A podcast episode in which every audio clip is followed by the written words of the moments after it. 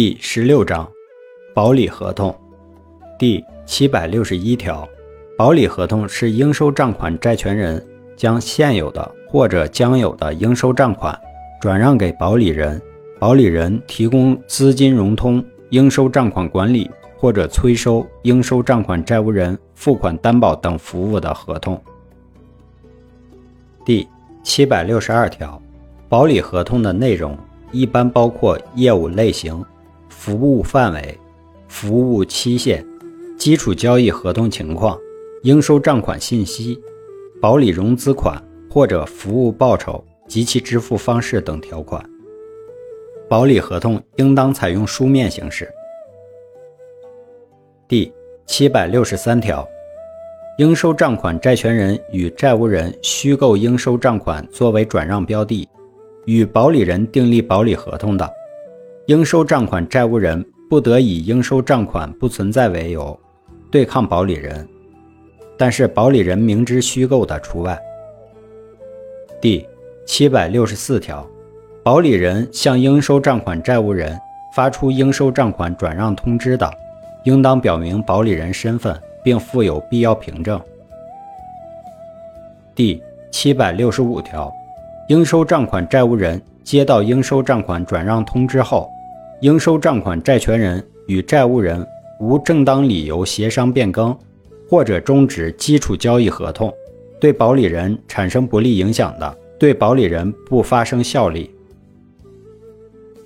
第七百六十六条，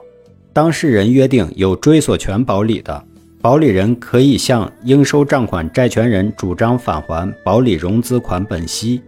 或者回购应收账款债权，也可以向。应收账款债务人主张应收账款债权，保理人向应收账款债务人主张应收账款债权，在扣除保理融资款本息和相关费用后有剩余的，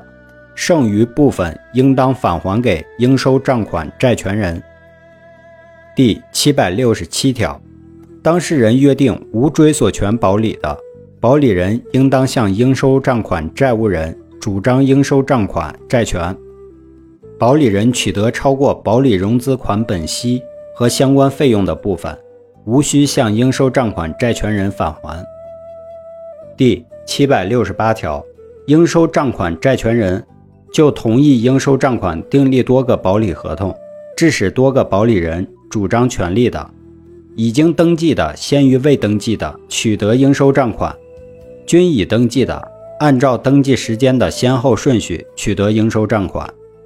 均未登记的，由最先到达应收账款债务人的转让通知中载明的保理人取得应收账款；既未登记也未通知的，按照保理融资款或者服务报酬的比例取得应收账款。第七百六十九条，本章没有规定的，适用本篇第六章。债权转让的有关规定。